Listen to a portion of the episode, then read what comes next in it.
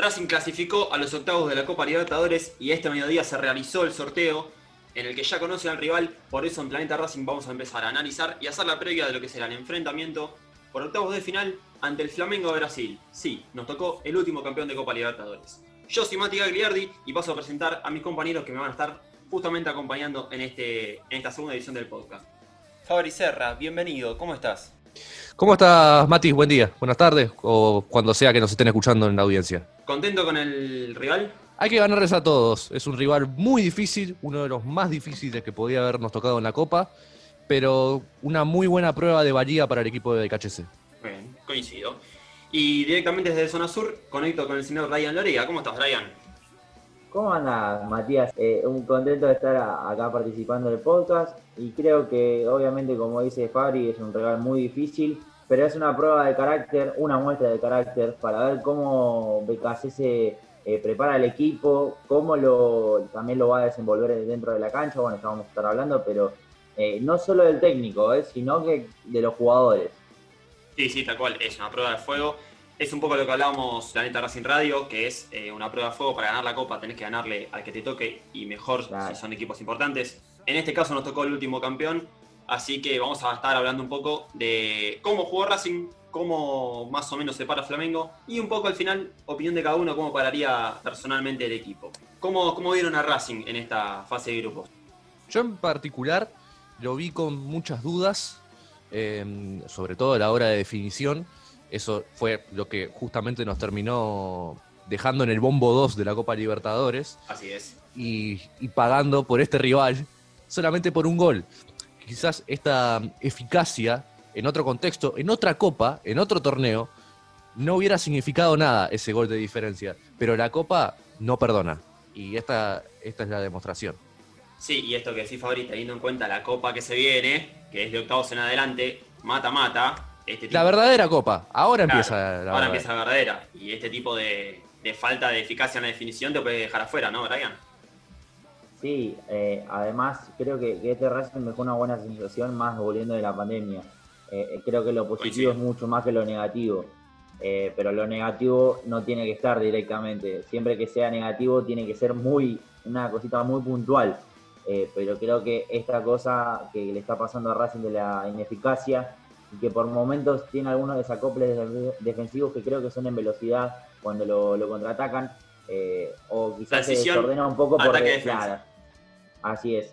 Eh, creo que cuando Racing no convierte se desespera por querer convertir y ahí atrás es como que se hace un plan, ¿no? Pero nada, eh, creo que, que es positivo el balance y que también lo que es arreglando esas cositas eh, me parece que Racing puede estar muy bien. Yo creo que una de las cosas que es ah, fundamental a corregir es el trabajo de qué hacer con la pelota. El, otro día estaba viendo un análisis de Seba Domínguez, que estaba analizando cómo atacaba y cómo defendía tanto River y Boca, que eran dos eh, planteos totalmente distintos. Y se hizo mucho foco, mucho énfasis en qué hacer con la pelota y qué hacer cuando la tiene el rival. Racing para mí, a mí, a mi parecer, no, no sabe muy bien qué hacer y va siempre al primer pase. No está pensando en el segundo, no está pensando en qué va a hacer una vez que yo descargue y pueda em, encontrar una forma de atacar. Quizás, ponele, te doy un ejemplo, la tiene Miranda y tiene abierto a Reñero. Pero capaz Reñero no es la mejor opción porque está marcado por tres personas. Sin embargo, Racing hace ese pase igual o hace ese centro que termina en, otro destino que, es el que se busca. Hay que focalizar también en cómo se utiliza bien la pelota. Sí, coincido, coincido. Eh, de hecho, en este caso, un poco en el último partido, eh, en casa ante Estudiantes de Mérida, Lisandro López ingresó justamente para tener ese pensamiento con la pelota en los pies y elegir el mejor pase en el mejor momento posible. De hecho, Lisandro fue quien asistió a Megarejo para abrir el marcador. Sí, eh, justamente era lo, que, lo que veía, ¿no? lo que el partido digamos, pedía. vamos a hacer mención del grupo de Planeta Racing, ¿no? Pocho decía eh, que había que entrar, tenían que entrar rojas. Eh, en eso coincidía, pero el primer cambio era Lisandro, sí o sí. Sin duda. porque a Racing lo que le faltaba era ese toque en el final. Reñero estaba muy solo arriba y, necesitaba el pase, no estaba tanto para luchar, porque Racing tenía la pelota. Lo que faltaba era la eficacia o la puntería en ese pase final para meterla, porque la de Melgarejo en el primer tiempo queda después de un rebote. Eh, mm. Solari, recordemos que ya ha exigido, tira el pase hacia atrás, pero previamente tuvo tres centros que la tiró a la nada. Eh, si bien tuvo buenas intervenciones eh, en esos desbordes y en velocidad, pero creo que eh, faltaba eso que le dio Lisandro, ese toque sutil que después la termina metiendo Melgarejo.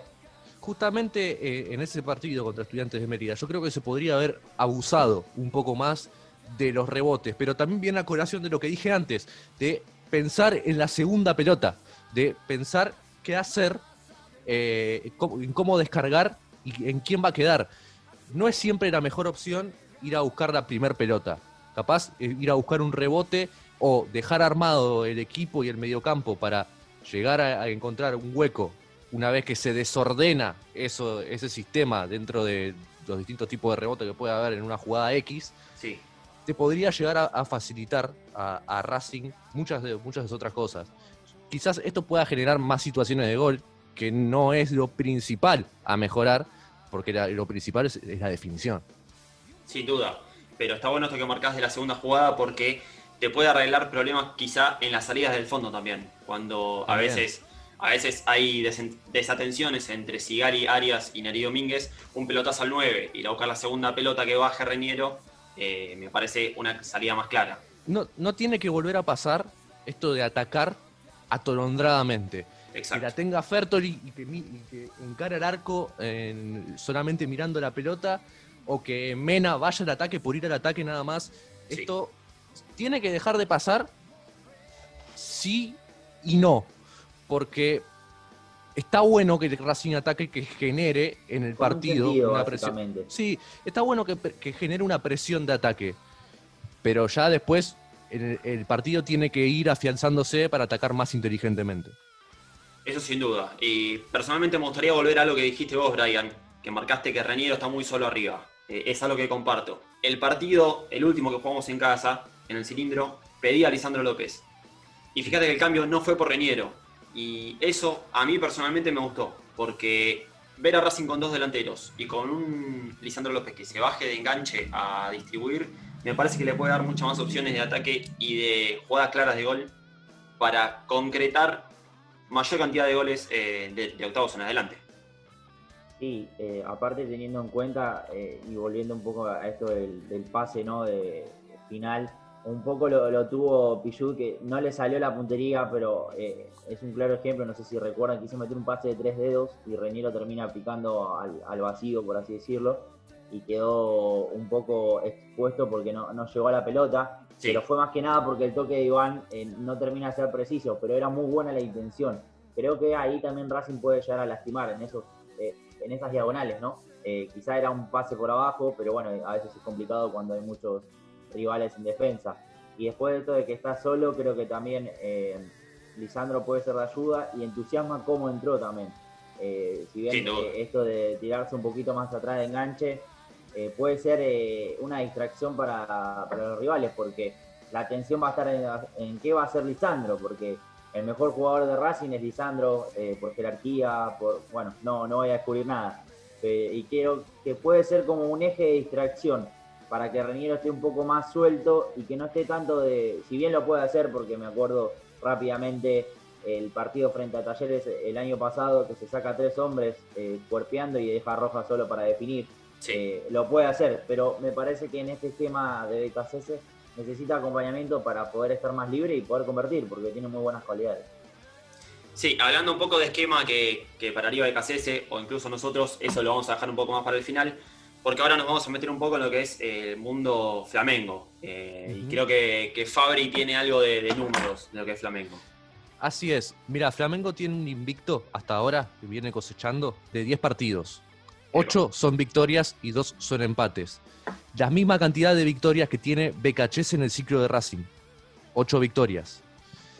No es poca cosa. El último partido que perdió eh, Flamengo fue contra Independiente del Valle.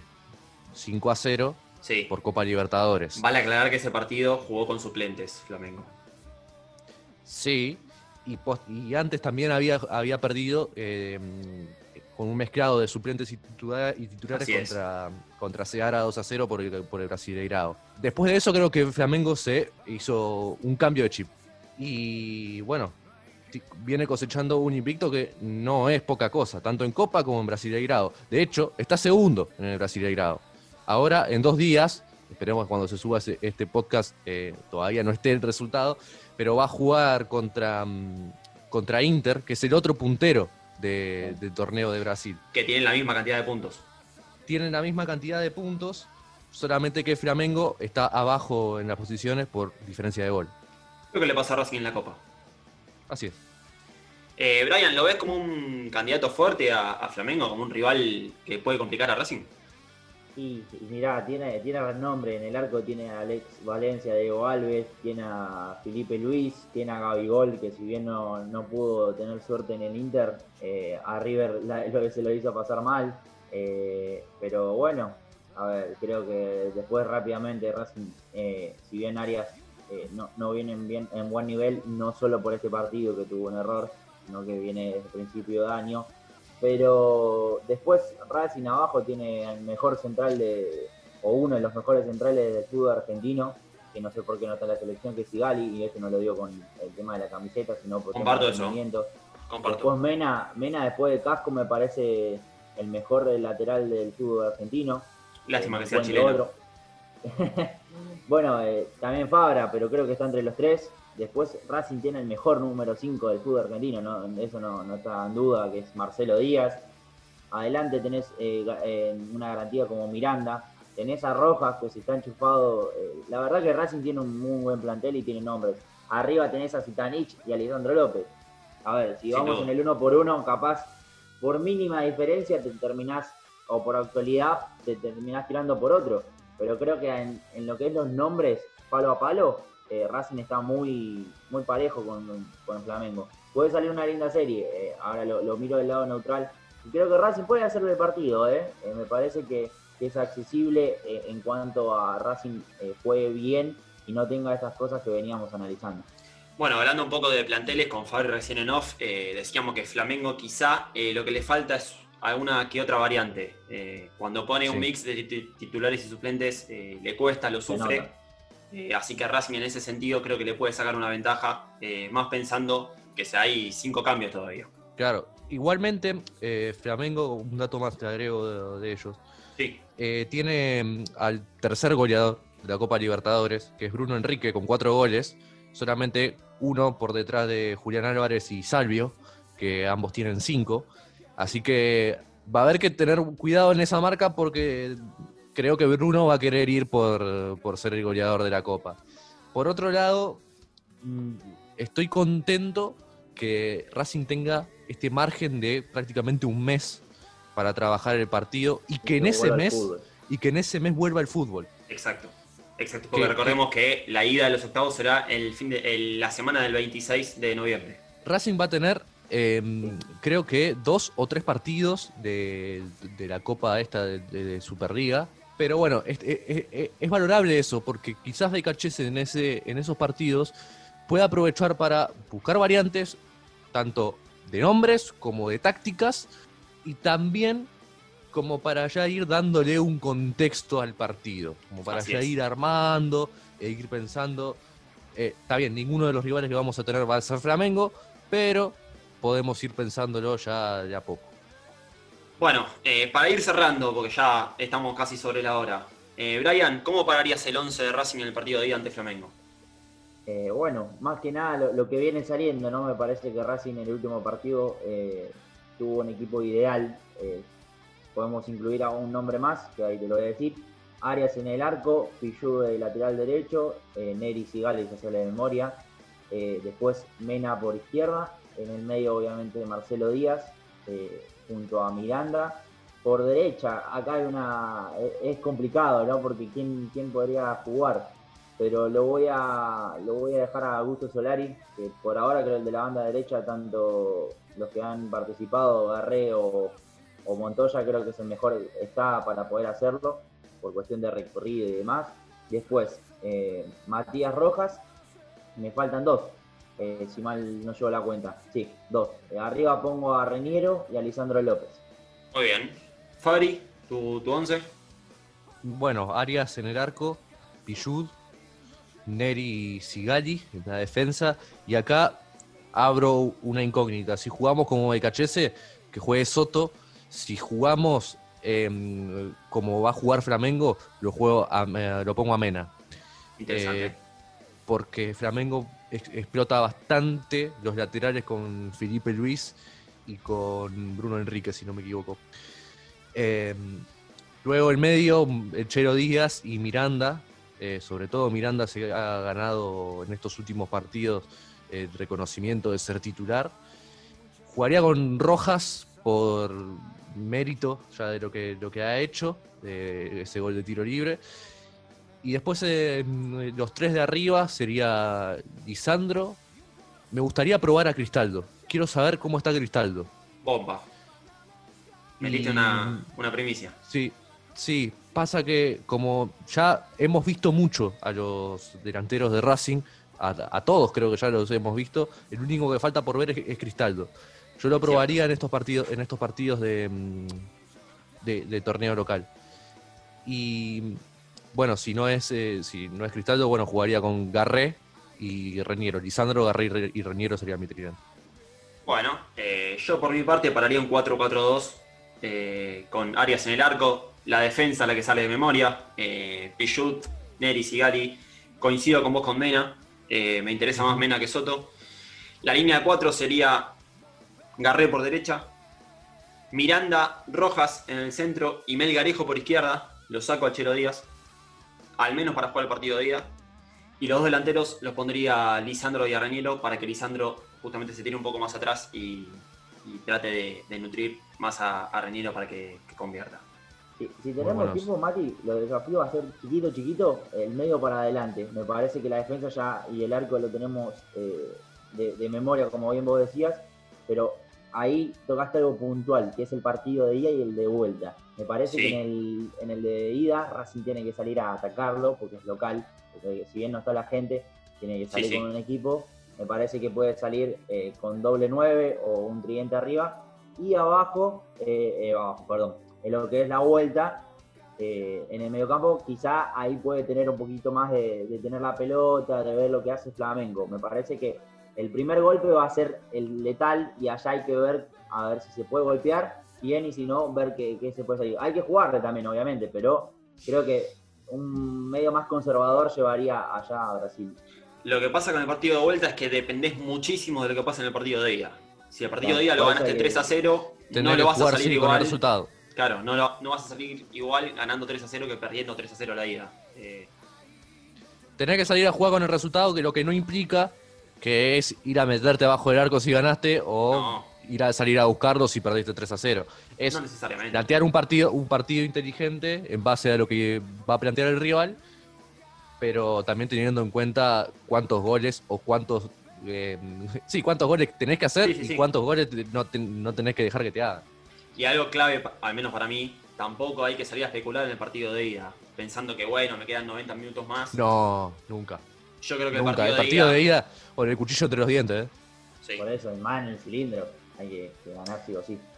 Creo que es más, a mi entender, eh, hay que hacer un partido más inteligente en la ida que en la vuelta. Porque te descuidaste un poquito en la ida y capaz que no la contaste. Hasta acá llegó esta segunda edición del Planeta Racing Podcast. Brian, muchísimas gracias por la participación. No, gracias a vos por, el espacio. Cuando quieras, acá estamos. Y Fabri, lo mismo para vos y nos veremos en otras ediciones. Nos veremos en otras ediciones y muchísimas gracias por la invitación. Mi nombre es Matías Gagliardi, los invito a seguirnos en todas las redes sociales, Spotify, Instagram, Twitter, Facebook, en todo arroba Planeta Racing y nos encontramos en próximas ediciones. Hasta la próxima.